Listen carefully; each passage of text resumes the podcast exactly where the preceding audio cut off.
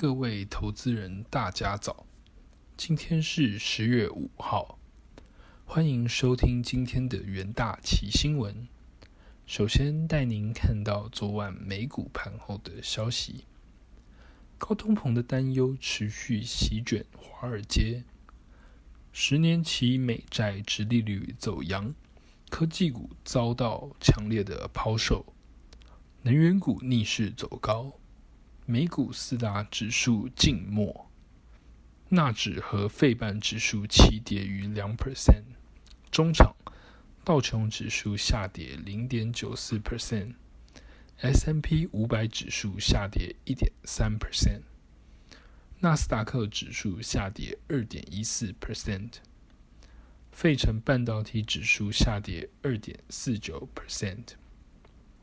在震惊消息方面。美国两党就债务上限问题已陷入僵局。美国联邦参议院民主党舒默表示，本周必须通过债务上限法案，不能等到十月十八日才能防止可能出现的美国债务违约。美国总统拜登周一抨击共和党。不愿从灾难性事件中拯救经济，行为虚伪。因为共和党在川普执政期间增加近八兆美元的债务。在重要国际新闻的部分，第一则新闻来看到美国关于重启关税豁免的消息。十月四日。美国贸易代表戴奇于华府智库战略与国际研究中心就拜登政府的中国贸易策略发表演说。这是他自三月上任以来首次就美中贸易发表详细评论。美国总统拜登一月二十日上任至五月二十七日。美中贸易代表戴奇才首度和中国国务院副总理刘鹤展开对谈，此后就没有直接的进行接触。戴奇周一表示，他计划未来几天将启动新的贸易谈判，与中国副总理刘鹤进行坦率的对话。戴奇还提到，将允许美国的企业就特定的中国产品申请关税豁免程序，为期一年。未来可能会有更多商品得以豁免，以协助美国劳工和企业。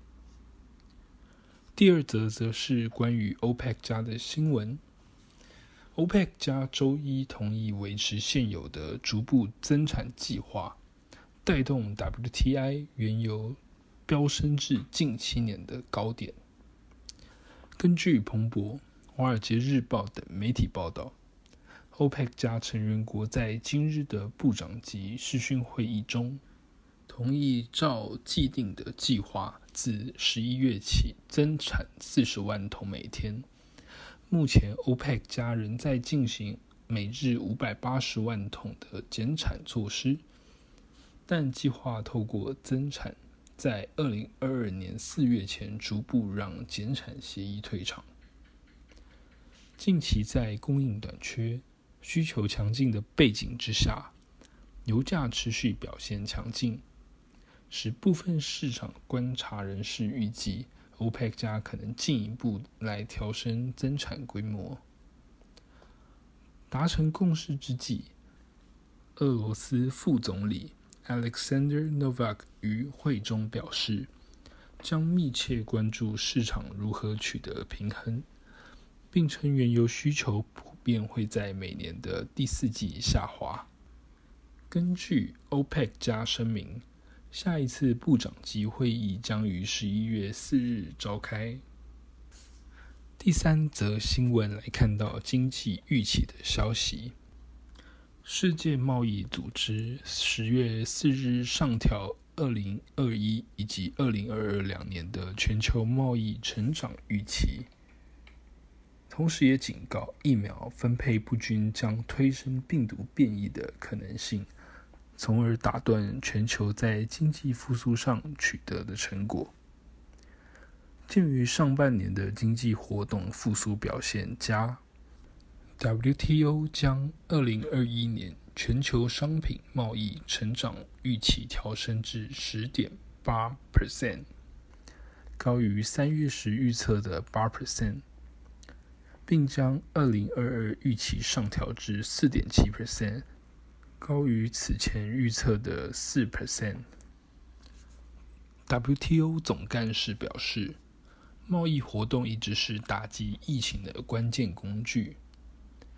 强劲的贸易成长则凸显出贸易在全球经济复苏过程中扮演的重要角色。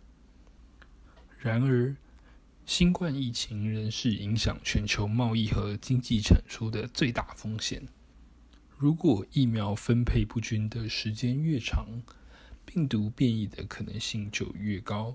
届时恐使对抗疫情的成果付之一炬。接下来进到三分钟听股期的部分。首先看到群创期货，群创第三季电视面板价格跌幅超出预期。对此，中国面板厂针对十点五代线、部分八点五代。与八点六代线进行减少投片，而韩国 LGD 也规划第四季逐月缩减投片量，第四季面板价格跌势可望收敛。